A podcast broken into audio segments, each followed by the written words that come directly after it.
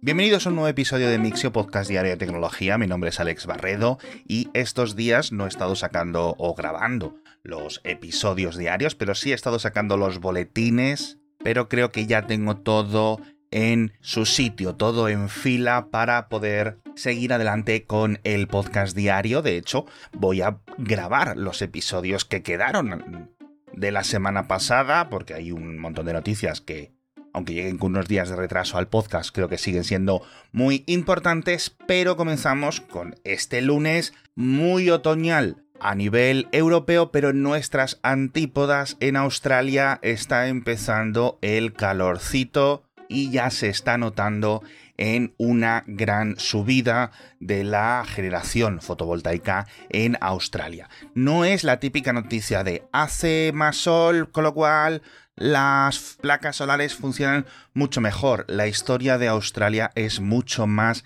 increíble. Lo que hace tres años apenas era el paraíso del carbón se ha convertido, pues yo creo que eh, en una cenicienta de las renovables por múltiples motivos. La primera estadística que os quiero contar hoy, que de verdad me ha dejado helado, por primera vez en ese país, han generado más del 50% de la electricidad de todo el día, no en unos momentos, en unos minutos, etcétera, no, no, de todo el día con energía solar. Y teniendo en cuenta que aún estamos en octubre, es decir, que está a principios de la primavera en esas partes del planeta, podemos vislumbrar que van a seguir los récords y un ritmo de energías renovables que nunca se ha visto. Vuelvo a insistir, Australia hace muy pocos años no tenían apenas energías renovables, ya no al nivel de una Noruega o una Costa Rica, un Brasil, ¿no? O, o Venezuela con sus hidroeléctricas, porque no tienen o las grandes instalaciones solares de países como China, España, etc., es que simplemente no había, no, eh, podríamos decir que no existía la industria renovable. Y en cuestión de tres años pasar a esto es increíble. El gran reto ahora de este país es pasar a las baterías, cualquier sistema general de almacenamiento de energía, porque, y esta es la segunda gran estadística, Australia, aparte de estar haciéndolo a un ritmo increíble, lo está haciendo de una forma muy diferente al resto del mundo. Porque la mayoría de toda esta energía fotovoltaica está en las propias casas, está en las propias fábricas, es decir, es individual. Hay más de 4 millones de instalaciones de paneles solares diferentes y separados en el país. La gente no está esperando a que su compañía eléctrica le construya una granja solar, etc. Se la están poniendo ellos. De hecho, este es el germen o la semilla de esta gran adopción y que tiene dos consecuencias. La primera es que comparada con el año pasado en estas fechas, el precio de la electricidad en Australia ha caído un 71%. Es cierto que el año pasado estaba muy cara, estaba por los eh, cielos, por el tema de suministro global de gas, etcétera, pero precisamente es lo que van a conseguir todo este tipo de instalaciones. De hecho, esta individualidad y estos ritmos económicos e industriales de adopción de fotovoltaica están haciendo que todas las grandes plantas térmicas de carbón de Australia, que yo no sé si es el primer país exportador, es el, el, gran país minero de carbón a nivel mundial, según los expertos, se vayan a tener que cerrar en menos de 10 años porque no tiene sentido. No es que el gobierno las quiera cerrar como ha ocurrido en diversos países de Europa, no, es que no tiene sentido porque es muchísimo, muchísimo más caro tenerlas encendidas y generar electricidad porque, oye, la gente literalmente se la está cocinando en su propia casa. Y esto me parece algo increíble, algo que tiene sus propios retos y algo que muchísimos países en todas las latitudes deberían de tener muy atentos porque este sí va a ser uno de estos grandes cambios tecnológicos, pero con un impacto social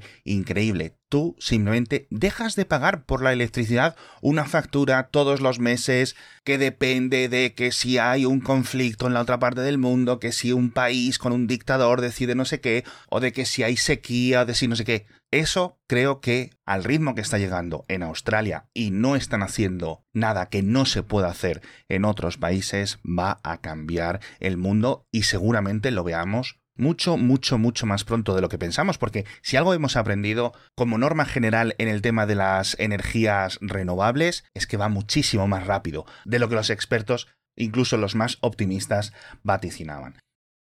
Y con esto nos venimos a las antípodas de las antípodas, es decir, volvemos a España porque el Miura 5 avanza bastante más rápido de lo planificado. Al menos estas han sido las declaraciones de PLD Space en una rueda de prensa después del lanzamiento del Miura 1 hace unos 15 días. Y en los que anunciaban datos tecnológicos para su futuro cohete, un cohete que ahora mismo tiene todas las cartas para convertirse en la vanguardia de la industria aeroespacial europea y dicen que van a incrementar su desarrollo interno, que los motores, la aviónica, la estructura, etcétera, un montón de componentes de los Miura 5 los van a diseñar y fabricar ellos mismos para no depender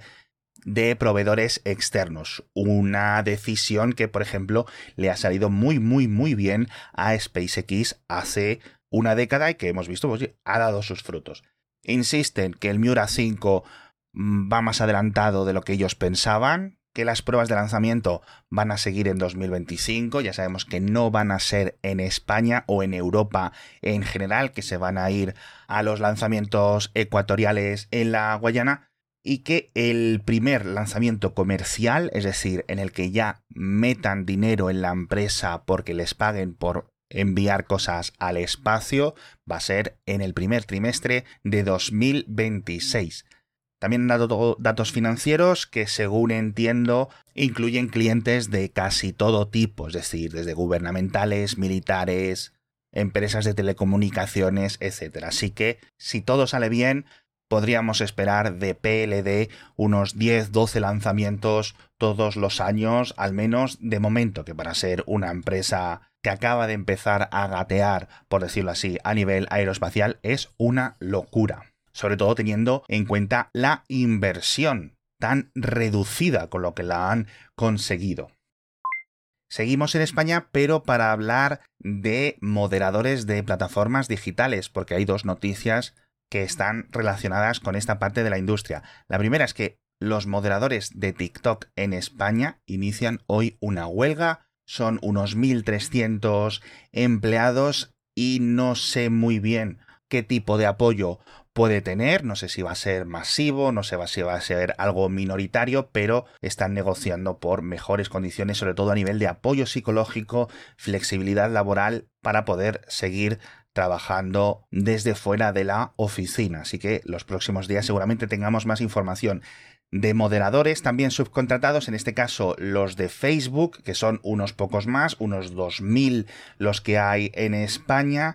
Una estadística bastante sobrecogedora. El 20% de estos revisores están de baja y el principal motivo es, eh, como digo en el boletín, este desgarro psicológico al que están expuestos los moderadores por las cosas que tienen que ver constantemente y por la ayuda o falta de ayuda psicológica por parte de las empresas que los contratan. Si es cierto que ha mejorado la cosa en los últimos 3-4 años, pero sigue siendo un trabajo terrible para que os hagáis una idea, he mirado estadísticas generales de promedio de bajas en España y suele ser el 4 o el 5% con lo cual está quintuplicando la media nacional. Yo este trabajo, francamente, y os lo digo con la total libertad y suerte que tengo de no dedicarme a hacerlo, creo que sería uno de los últimos que estaría dispuesto a hacer en mi vida, así que me quito el sombrero hasta la gente que se dedica a ello.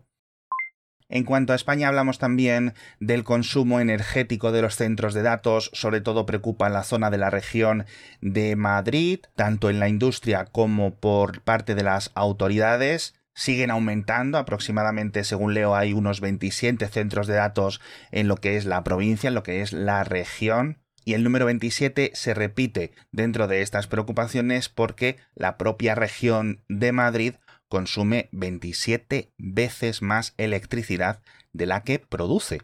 que es algo natural en la mayoría de capitales y grandes urbes del mundo, pero el caso de Madrid quizás sea un poco más preocupante por la caída constante de la hidroeléctrica y porque en unos pocos años se va a cerrar la central nuclear de Guadalajara, así que hay que planificar muchísimo, muchísimo a nivel industrial para que no acabemos con problemas todos los veranos por los centros de datos.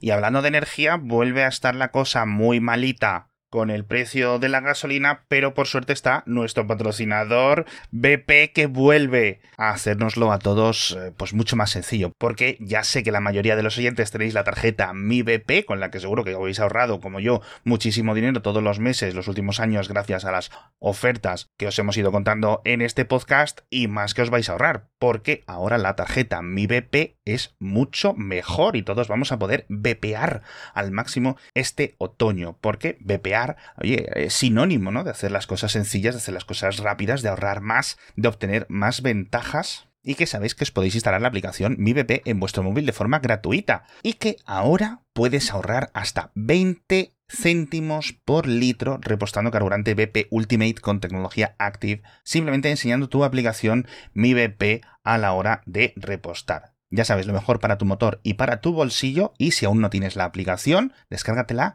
buscando Mi BP en tu tienda de aplicaciones o entrando en mibp.es. A nivel de inversión gubernamental, también tenemos problemas con las cuentas, en este caso a nivel europeo, no se sabe qué hacer por parte de los grandes gobiernos o los grandes ministerios de defensa si gastarse una millonada en renovar los Eurofighters con este quinto tramo de producción y asegurarse que la mayoría de los Eurofighters que ya existen puedan ser renovados, además de construir una nueva cantidad y tener esos cazas preparados para seguir volando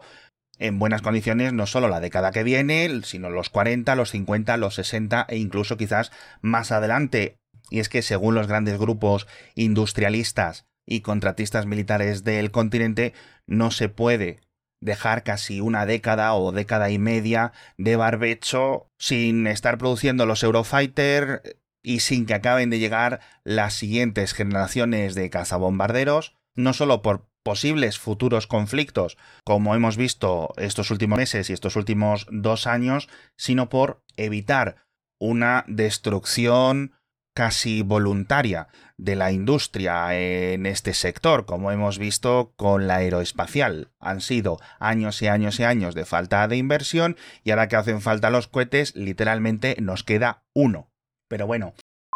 hablamos de más cositas que no requieren tanta planificación a nivel industrial, a nivel gubernamental, como las instalaciones de energía, como los cazas, como la industria aeroespacial. En el boletín y en las notas del episodio hablamos de la adopción de Windows 11 que ha superado, según documentos internos de Microsoft, 400 millones de usuarios activos que por una parte es poquito comparado con Windows 10, que logró esta cifra aproximadamente en la mitad de tiempo, se cumplen ahora justo dos años del lanzamiento de Windows 11, pero que por otra parte, al haber sido tan limitado artificialmente, y que muchos usuarios y clientes no pudieran actualizarse de Windows 8 o de Windows 10 a Windows 11, parece que en general está superando las expectativas de Microsoft. Lo raro es qué es lo que va a pasar ahora. Cada vez se calientan más los rumores de este posible hipotético futuro Windows 12, mientras que Windows 10 ahí sigue